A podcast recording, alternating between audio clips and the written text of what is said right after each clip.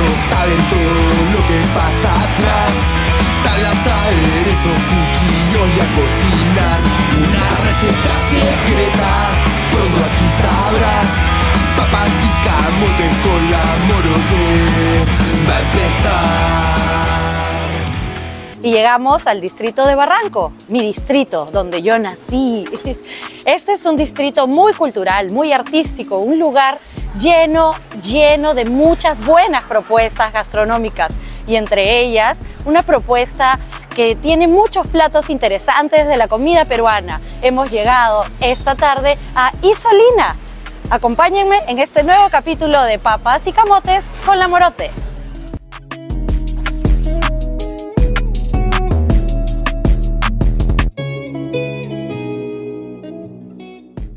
Hola, ¿qué tal? Y estamos aquí con José del Castillo en Isolina, en este nuevo capítulo de Papas y Camotes con la Morote. ¿Cómo estás, José? Bien, muy bien, contento de... No nos vemos hace tiempo, ¿no? Así es. Tiempo, pero bastante tiempo, sí. Sí, pero qué lindo, qué lindo estar aquí, sobre todo pues en Barranco, que es un distrito que para mí es súper especial porque te cuento que yo nací en Barranco, Ah. o sea, soy barranquina de, de corazón, nací Sí. ahí al costado de los bomberos, en una casa. Bueno, yo estudié el colegio aquí en Barranco, toda la secundaria la estudié en Barranco ¿Sí? y bueno, hace bastantes años. Y, No parecen tantos, ¿ah? y- Nos y- engañas. Y, luego, y luego ya, bueno, ya para chambear me vuelvo a reencontrar con Barranco, ¿no? Qué Pero monstruo. sí, es un distrito que a mí me, me gusta mucho. ¿En qué año llegaste eh, eh, a, a Barranco con, con este proyecto de Isolina o llegaste con uno anterior? No, este, fue muy gracioso porque con mis socios, y bueno, yo personalmente como cocinero tenía ganas de hacer algo. O sea, La Red es un restaurante que yo heredo de mi madre. Claro. Entonces yo como cocinero quería hacer mi propio concepto, ¿no? este, mi familia limeña, todos bien criollos. En la red siempre había una carta con una parte criolla muy especial. Y dije, pues hagamos algo netamente criollo, ya donde no haya nada que ver con cevichería, sino simplemente la cocina criolla como me la preparaban, como la aprendí a hacer y como me gusta Claro. comerla. Y un día yéndonos a una premiación y no sé qué, este, un amigo que ya sabía de mi, de mi interés me dice, oye, acabo de ver en una esquina una casa que es precisa para lo que quieres hacer. me dice. Así que el día siguiente vine con mis socios, miramos, apuntamos el teléfono, llamamos, comenzamos con las negociaciones. Esto fue en el año 2012 más o menos. ¡Wow! Y ahí es donde yo me reencuentro con Barranco y en donde ya, bueno, esta negociación duró como seis meses hasta que pudimos comprar la, la casa y bueno, y empezó esta aventura, ¿no? Una casa linda, además que, que va, yo siento que es mucho el match perfecto con el tipo de cocina que ustedes desarrollaron. Es una ¿no? casa del año 1900. este, bueno, mi madre va a cumplir 80 y, acaba de cumplir 83 años. Entonces es una casa fácilmente como donde ella vivió de pequeña. Claro. Entonces, como tú dices, ¿no? es el, era el marco perfecto para esta cocina casera, tradicional, ¿no? Barranco es- siendo el distrito más tradicional, uno de los más tradicionales de Lima, ¿no? Sí. Sí, siento de que eh, a este amigo le debo mucho el haberme pasado el dato de, de esta casa porque creo que no hubiera encontrado ni un distrito ni un espacio mejor para hacer este, Tan este concepto. perfecto, ¿no? Tan ideal con, con el tipo de cocina de Y Isolina. además que es creo que una de las cosas que, que la gente valora mucho de, de Isolina, más allá bueno, de la comida y tal, que es un concepto muy auténtico, ¿no? Sí. Este, no, no he tenido que inventarme una historia para plasmar el- el- la idea que yo tenía, ¿no? Porque Se respira. Todo Se es real respira. además, ¿no? Sí. Isolina existe, es cocinera, es mi madre, yo soy el hijo de Isolina que cocino, limeños todos, este, y bueno, creo que eh, o sea, no, no, pudiera haber, no pude haber encontrado un mejor lugar para, para hacerlo. Cuéntame un poquito de eso. ¿Cómo era cuando eras niño? ¿Desde chico ya te gustaba, te llamaba la cocina o nada que ver? Simplemente veías a mamá cocinando delicioso. Este, absolutamente, yo creo que eh, mi, mi pasión por la cocina, creo igual que con mi madre, nacen más por necesidad que por pasión. ¿no? Mi madre se hace cocinera y abre un restaurante por necesidad, tenía que mantener a cuatro hijos. Eh, y bueno, nos educó de tal manera en que mis hermanos y yo lavamos, planchamos, cocinamos, paseamos al perro, regamos el jardín, sabemos hacer todo. Qué bueno, Ya, mire. Entonces, la cocina para nosotros nunca ha sido nada extraño porque ella trabajaba y nosotros teníamos que ver la forma de resolver. Claro. ¿no? Eh, mis hermanos, yo soy el menor de cuatro, mis hermanos cocinan, todos cocinan bien. Mi hermano mayor es el que mejor cocina de todos, creo, pero no se dedicó a la cocina. Trabaja conmigo, pero en temas administrativos. Eh, pero yo siempre he trabajado solamente con mi madre, nunca he trabajado en otro sitio.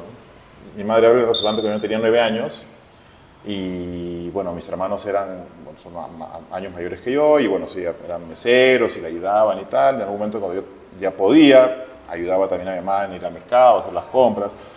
Empezaste entonces con las compras. Vinculado siempre al ambiente de un restaurante y a ver a mi madre cocinando, ¿no? A los olores, al ambiente. Era un restaurante pequeñísimo, era una barrita con cuatro sillas. ¿En qué distrito empieza? En Miraflores, en la Avenida La Mar, donde estás el día de hoy la red. Sí, mm. empezamos en la cuadra 3, hoy estamos en la, en, perdón, empezamos en la cuadra 6, hoy estamos en la 3, pero durante 43 años en la misma avenida, en el mismo distrito, en el mismo barrio y tal.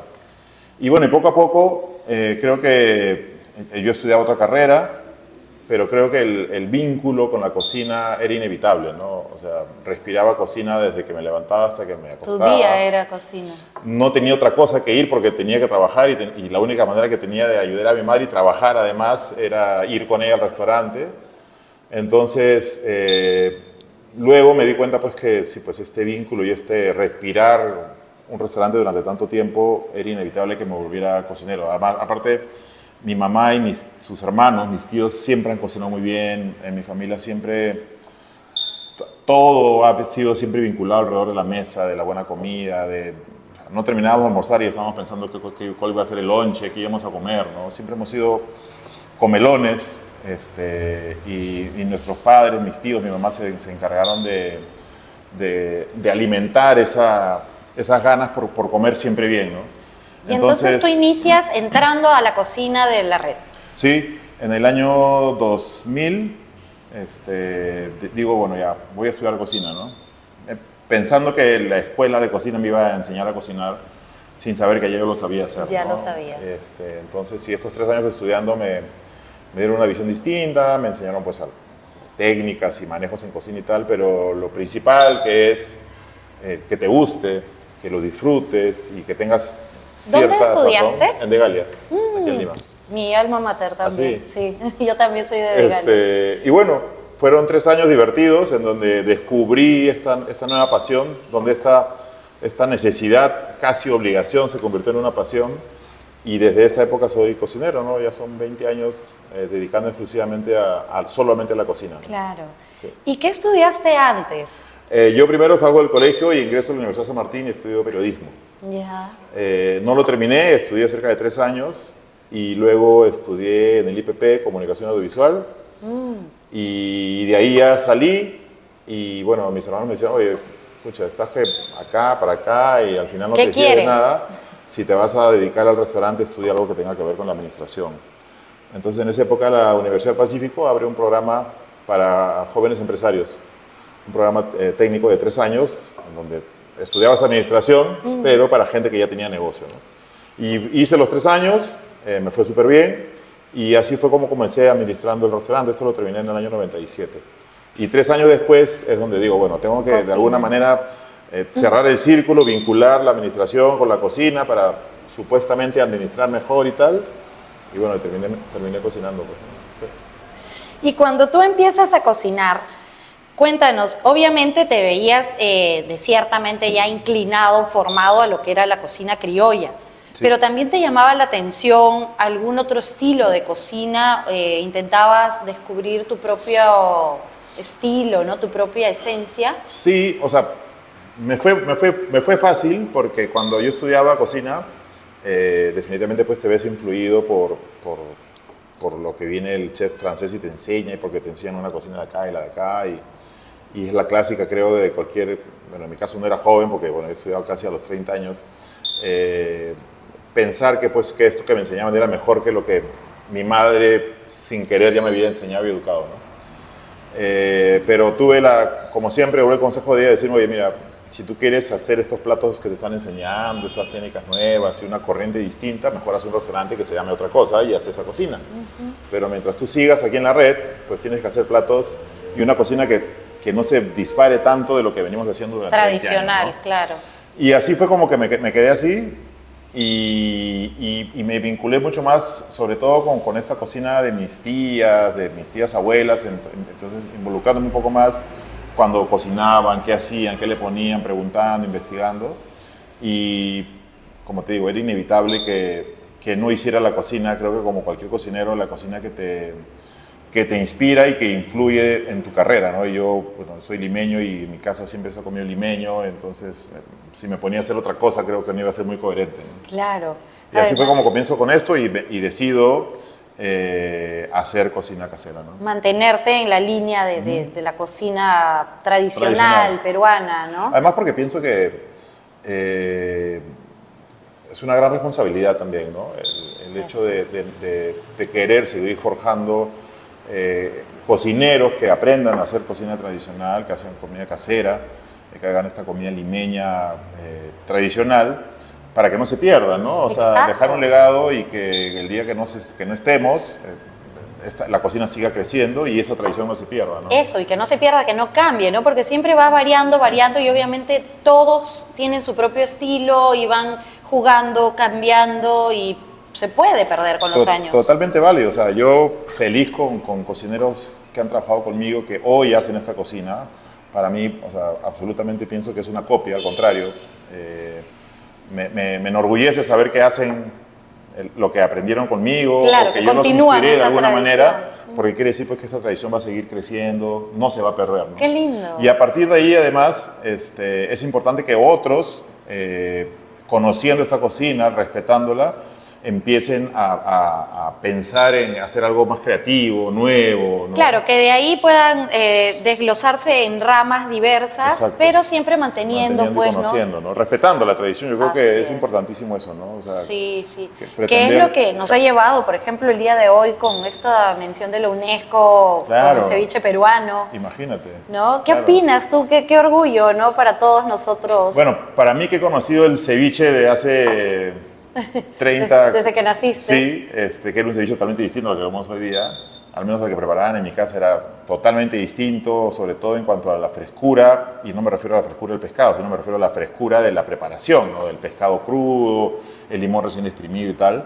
Ceviche a puro limón, El- hacían en casa. sí, claro, y era preparado pues cuatro horas antes, ¿no? Lo hacían a las nueve de la mañana y lo comíamos a la una. Claro. Entonces era pues el pescado blanco recocido, eh, medio tibio, porque si era verano igual no, no es que lo metían en el frigider, no, estaba ahí a la temperatura Sí. ambiente, tapado con un secador, ya con la cebolla, Macerado. con todo, ¿no? Entonces, ese es el ceviche que yo conozco, entonces yo creo que he tenido la suerte de vivir esta evolución. Este, los que somos de los años 80 hemos tenido la suerte de crecer con esta evolución del ceviche, ¿no? de, de- de ser este plato que igual era rico en ese momento, eh, pero al volverse este plato que es hoy día, eh, que no solamente está en todas las cartas de muchos cocineros del mundo, que es el plato con el que el peruano hoy eh, se puede identificar como peruano, sino que, mundial. sino que además sea tan reconocido y premiado. ¿no? Sí, es una un maravilla. Y que actualmente tengamos tantas variaciones del ceviche, ¿no? O sea, tantas formas de, de prepararlo, distintas, diversas, todas muy buenas, todas muy ricas. Pero como hablábamos hace un rato, ¿no? Siempre también tratando de recordar y reconocer cuál es nuestro ceviche tradicional, ¿no? Yendo al- a la raíz. Yo creo que lo, lo que un cocinero no puede pretender es pretender inventar una nueva cocina sin conocer la tradicional. ¿no? Claro. Entonces, el ceviche es uno y hay un solo ceviche, que es el principio de pescado, sal, ají limón. Ese es el principio de un ceviche. Sí.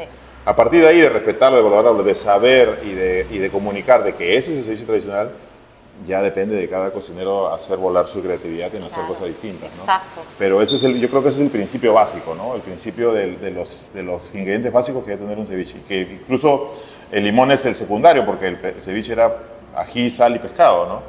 Este, Y pero- para ti, ¿cuál es el ingrediente principal, o sea, en el ceviche? ¿Qué tiene que estar mejor? Bueno, yo creo que en el, estando en el Perú con esta costa maravillosa, eh, es, es un pecado hacer ceviche, por ejemplo, con pescado congelado. Por ejemplo. Claro. Yo creo que la frescura del pescado, y aparte somos unos privilegiados de que podemos comer pescado eh, fresco, ¿no? Fresco, En muchos sí. otros países vecinos incluso está prohibido comer pescado fresco, ¿no? Entonces, pescado fresco me refiero a, a que no ha pasado por una congelación previa, ¿no? sino que está del mar a la Claro, mesa. directo. Este, eso es un privilegio, por ejemplo. Entonces yo creo que el principio básico de un ceviche en el Perú es ese, ¿no? Es la, la calidad del pescado, sea cual fuere, pero que tiene que ser un pescado súper fresco, ¿no? Y de ahí, bueno, el tipo de ají va a depender de la región en la que estemos, Así es. eh, si le pones culantro o no le pones culantro. Y bueno, y el, el limón es inevitable, ¿no? Yo creo que eh, ají, pescado, sal y limón es lo que no puede variar tenemos la suerte de que va a variar el tipo de, de ají, como repito, de- dependiendo de la región. Va a variar si le pone sapio, le pone culantro, este, el kion, en fin, ya van a variar las, las opciones que tiene cada cocinero o cada región lo identifican. Claro. Sí. Así es.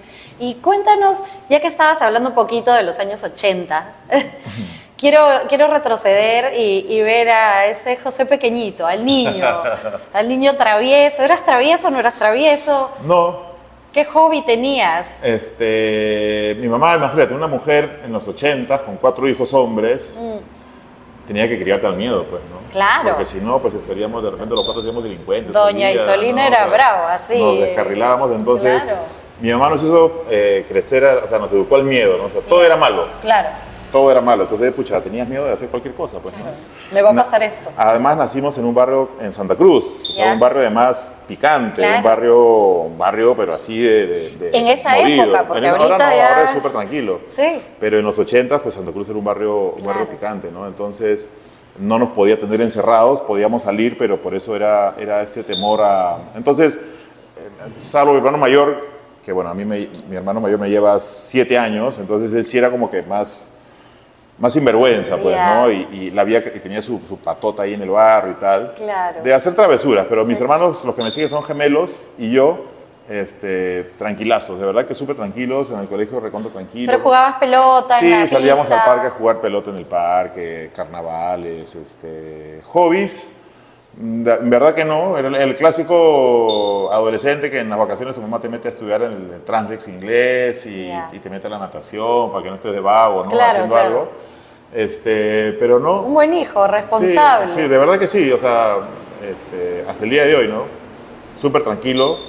A mi hija la he educado igual, o sea, mi hija es, escucha, diferente a mí, por ejemplo, es que sí, recontra estudiosa, o sea, bien, bien y correcta. Yo era eh, tranquilo, pero sí, era un poco difícil Medio para flojito un para- poco difícil para el colegio, sí, pero bueno, terminé a mis Pero para años. los números, porque te gustaba la comunicación, te Sí, eso gustaba, sí. te eso interesaba. sí, sí. Pero y, y terminé mi colegio a los, a los cinco años de escape, o sea, nunca me jalaron de año, pero entonces, con la justa, pero terminé. ¿Y no has pensado en escribir algún libro?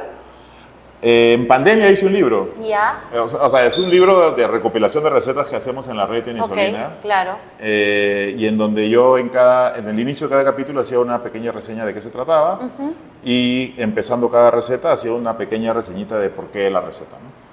O sea, es algo muy básico. Exacto. Pero... Este, pero sí. y algo así, un poquito más de investigación. Me de gustaría, todos tus aportes. porque siento que la cocina limeña este, necesita de más estudio actual sobre todo, ¿no? O sea, hay mucha referencia de libros antiguos, de recetarios Sí. antiguos. O sea, Lima, siendo la capital del Perú, este, actualmente siento que ahí deben haber muchas eh, cocinas y cocineras que no conocemos, tradicionales, eh, esperando ser este, descubiertas, Reconocidas. Reconocidas, ¿no? O al menos escuchadas, creo yo. ¿no? Escuchadas y escuchadas. ¿no? Porque técnicas. Sí. Y, y- y creo que es una responsabilidad, o sea, para- no solamente para cualquier cocinero, más aún para mí, que me, me tengo la osadía de pretender representar a la cocina limeña. ¿no? No, es hermoso, es una gran responsabilidad que también siento que se puede estar perdiendo un poquito con el tema del internet, ¿no? La facilidad de tener ahora recetas en 30 segundos, que entonces la- antiguamente yo recuerdo cuando era niña yo eh, cocinaba desde los 8 o 9 años, porque también, bueno, en mi caso era al revés que tú, yo era la hermana mayor, Ah, ya. entonces yo tenía que alimentar a los menores. alimentar. Entonces, eh, siempre leía el recetario, el viejo recetario de Nicolini, Claro, qué sé claro, yo, ¿no? claro. Y entonces ahí era ya un poquito de esto, un poquito de esto, y el truquito, ¿no? Y su azar antes de, qué sé yo. Pero cosas que ahora no te toma pues tanto tiempo aprender una receta. Entras a internet, eh, TikTok, tienes recetas en un minuto, Eso es lo que, prácticas. yo creo que eso es un poco por lo que, no, ni siquiera lo llamaría luchar, ¿no? sino de seguir este, involucrando a la gente con la, con la tradición y la cocina tradicional. Y no solamente en Lima, sino en todas las regiones, ¿no? Porque como tú bien dices, este, ya nadie pues hace un guiso en su casa porque, pucha, Tiempo. licúa los ajos, pica la cebolla, tu cocina va a oler todo el día, después va a que huele a aderezo. Todo el depa, pues ahora todos viven en Claro. departamentos cerrados. ¿no? Entonces dices, pucha, me voy a meter esa chamba. Bueno, yo feliz porque vienen a comer la carne. ¿no? Claro. Pero deberías, o sea, qué bonito sería que la gente vuelva a cocinar a su- en sus casas, ¿no? Ya no hacer eh, pollo frito con arroz, sino que se den el trabajo. Aparte ahora hay la facilidad de que en los supermercados y en los mercados encuentras ya todo procesado, Sí, hecho. todo cortado, Y lo puedes y, y- y hacer el- la comida a tu estilo y ponerle lo de lo tuyo, y involucrarte un poco más con la cocina. Aparte que el, el cocinar es, siempre ha sido un acto de amor, ¿no? Entonces, Sí. darte ese trabajo una vez al mes de hacer algo rico, este, que sabes que tú lo has hecho, ¿no? Eso es, pa- para mí eso es súper gratificante, ¿no? Definitivamente eh, creo que todos los cocineros tenemos algo de romanticismo, ¿no? Totalmente, Somos sí. románticos a la hora Sí. de, de- de- de la preparación y todo, y estamos entregando un poquito más allá de, de una simple receta, ¿no? Siempre, por eso es que cada cocina es distinta, ¿no? Tú puedes preparar lo mismo que yo con los mismos ingredientes y vas a ver distinto, porque cada uno le pone un poco de sí. Es imposible que un, que un cocinero cocine a, como decimos este, vulgarmente, la champa, ¿no? Claro. Es imposible de que, de que te plantes, a- al menos para mí es imposible, ¿no? Plantarme en una cocina Claro. a hacer algo por hacer y ya lo que salga, no. Es, no. Sí, ya hay una responsabilidad, hasta en Sí, casa, ¿no? claro, Sí, sí, no, sí, o sea, oye, que me acuerdo que mi hija de chiquita, este, no sé qué receta iba a hacer y, y miraba la buscaba la receta en algún lugar. ¿Qué papá? Mucho que 50 bets y que, ¿y no sabes la receta? No, mentira, hijita, sino que me faltaba solamente un detallito. claro, claro.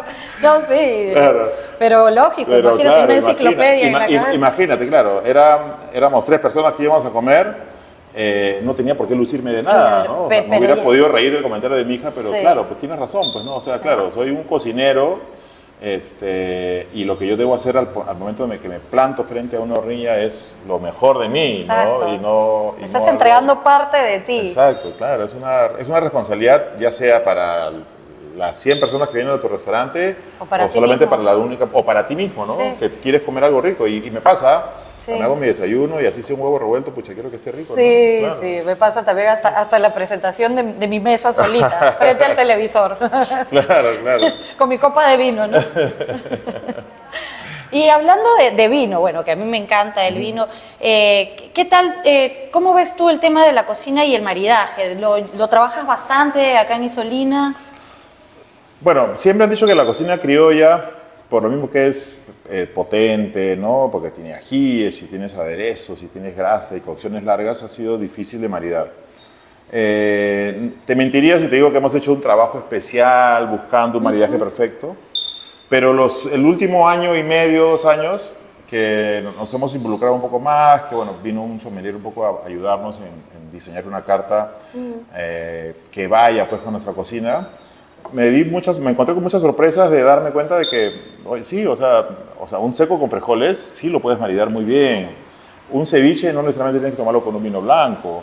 Este, Y, y nosotros que encima tenemos el pisco, ¿no? Que es un Exacto. aguardiente que en realidad eh, inclusive funciona como bajativo para la digestión de la propia cocina. Exacto. Y además hay muy buen... ah, Y, y además que eso es un, un- creo que una- un trauma que tenemos los peruanos, hasta una tara diría yo, de pensar que todo el vino nacional es malo, ¿no? Ajá. Ahora hay muy buenas este, propuestas de vinos eh, es. peruanos, bien hechos, de Sí. bodegas artesanales muy pequeñas. Este, no sé mucho de vino, o sea, yo soy el típico que tomo vinos, yo tomo el vino porque me gusta. Claro. Puede ser el vino que sea, si me gusta, para Bacán. mí está perfecto.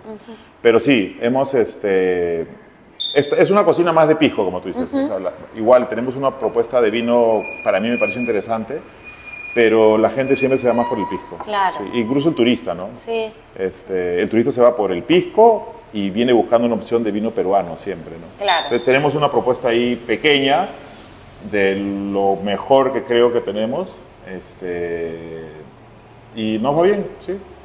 No te digo que seamos el templo del vino, Claro. pero, pero sí, yo siento que es una cocina que falta más investigar el tema este del, del maridaje, ¿no? Sin embargo, igual eh, veo que también se mueve muy bien la barra, ¿no? O sea, también Sí. tienen una propuesta interesante de, de, de tragos. Lo que pasa es que somos una taberna, pues, ¿no? Claro, claro, Entonces, una taberna te invita que- a esto, ¿no? sí, al, al- sí. al beber, eh, al disfrutar, al reírte a carcajadas, a que no hay ningún tipo de, de regla, digamos, ¿no? Más la que seas, para que no, no, o sea, no le falte respeto a nadie. Pero después una taberna es eso, ¿no? Es un sitio distendido donde vienes a disfrutar de buena comida, de, buena, de buenos tragos y a pasarla bien. Entonces, Amigos, sencillez, calor, Exacto. ¿no? Entonces es, inevitable de que no, de que la parte eh, de- del bar no, no esté tan bien, bien, bien, no, y aparte no esté bien atendida, atendida, ¿no? ¿no? Sí. Y que hay una propuesta interesante de cócteles. Sí. Me estabas comentando de tu hija, que bueno, por algunas fotos he visto que ya está grande, ¿no? ¿Alguna Sí. inclinación de ella para la cocina o nada? Absolutamente, ha cumplido, tiene 20 años, este, sabe cocinar, o sea, no, no, no, no se le es extraño el pararse frente a una No cocina. puede y haber un del castillo que no sepa Sí, cocinar. sí, Es entonces cocina y cocina rico cuando se propone hacer algo, le gusta mucho la comida coreana, la comida japonesa. Mm. Este, hace unos postres deliciosos, más en pandemia hacía postres y los vendía en el edificio a los vecinos y Ah, tal. qué chévere. Este, pero sí, no, pero no. Ella es- estudia comunicaciones, le encanta la música, toca piano, toca guitarra, toca bajo, entonces. Ah, bueno, también sacó ese ido- lado de comunicador Se ha ido por otro lado. Igual con este, arte. Pero cómo se llama, no, no, o sea, no, no, no, nunca, nunca se ha visto vinculada a una cocina, ¿no? Y yo creo que es un poco el trauma con los que crecemos, que con nuestro, en el caso mío, mi mamá, eh, su vida entera era la cocina y no tenía tiempo para llevarnos ni al parque. pues. Claro. Entonces mi hija cuando era chiquita igual, ¿no? Este, siento, o sea, ella siente de que el restaurante es quien se llevaba a su papá y no podía estar con ella por estar en ese restaurante. Entonces creció como con un... Al comienzo no le gustaba mucho, le tenía un poco de miedo ir al restaurante porque era una, aparte era una locura de gente Claro. y la cocina, yo estaba alterado, mi mamá, y era un- era un- o sea, no era un sitio, digamos, agradable para llegar, ¿no? Ahora es totalmente distinta la, la situación porque, bueno, ya no estoy tan metido en la cocina y el, el trabajo es como un poco más relajado. El estrés es otro hoy día, ya no es el estar parado frente a la hornilla. Sí. Este, pero no, sí, le- sí, sí, sí le gusta, le gusta cocinar y lo hace muy bien. sí. Ahora que me estabas comentando lo de trabajar un poco alterado, ¿no? Es, es algo que obviamente solemos pasar la mayoría de cocineros en los, las etapas del rush, Así ¿no? es. Cuando ya el restaurante está lleno y todo el mundo está esperando y tú tienes que obviamente atender a todos y hacer que todo esté perfecto, ¿no? Para todos. Y ¿Cómo eras en esos momentos? Eh, ahí hay, hay, hay sus, sus misterios, sus voces que dicen de que tu carácter, encima que eres una persona alta, imponente, de voz gruesa. Escucha, este, lo que pasa es que para la gente que no sabe, creo que de los espacios más estresantes por la presión, por la temperatura, ¿no? por, el, por el peligro que, que- que es estar frente a, a fuego, a un cuchillo, Cuchillos. lo que fuere.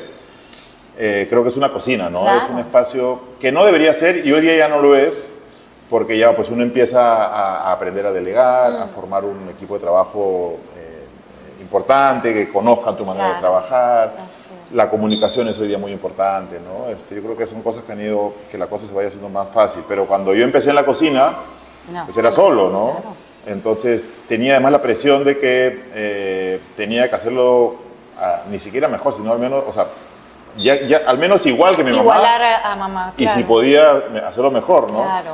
Eh, tenía la presión de un restaurante de 20 años, un restaurante que, que exitoso y, y- y- y que, pucha, imagínate que ya yo comienzo a cocinar y esta vaina comienza a caerse. O sea, era una presión Sí. por todos lados, ¿no?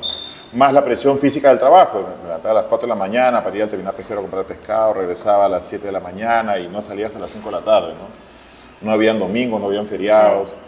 Entonces, yo siento que hasta que no logré encontrar un, un- un- hasta que no aprendí a delegar, ¿no? Porque aparte el cocinero es muy celoso, ¿no? Sí. Entonces piensas que nadie lo va a hacer como lo haces tú. Todo.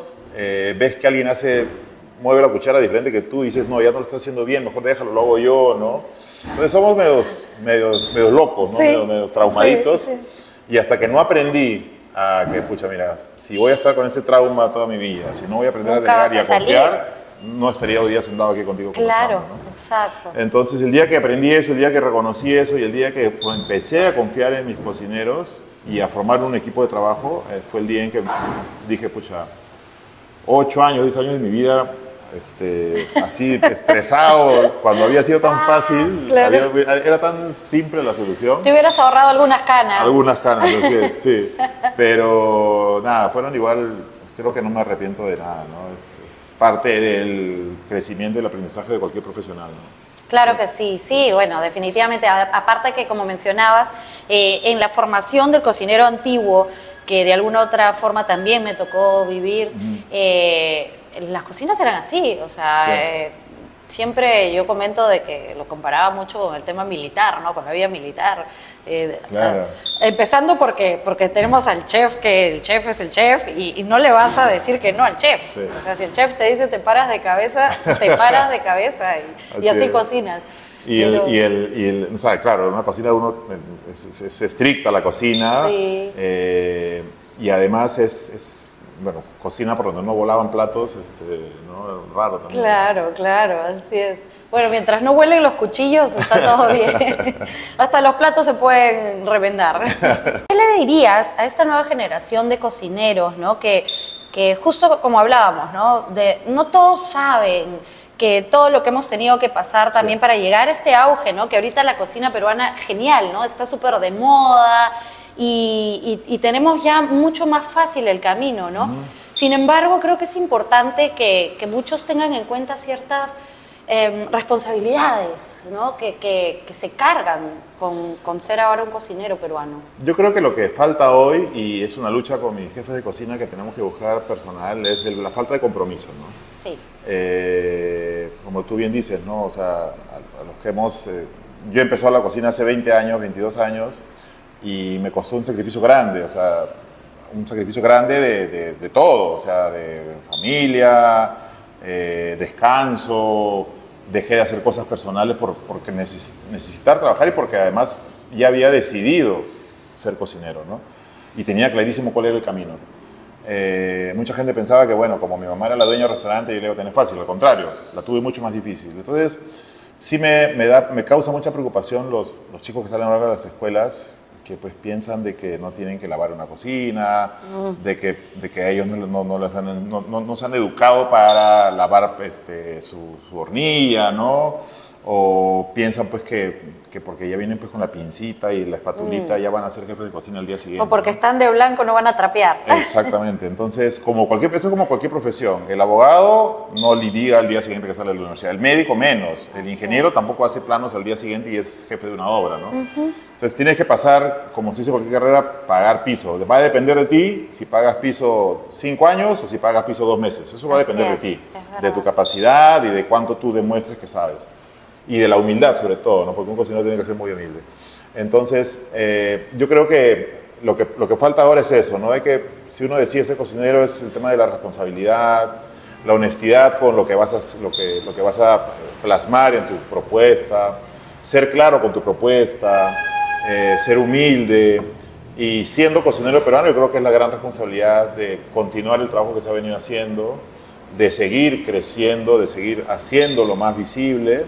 Eh, yo creo que es una gran y sobre todo de, de- de respetar esto que se ha venido trabajando también durante tantos años, ¿no? que es esta relación con el campo, con el mar, con la pesca, con temas de sostenibilidad. ¿no?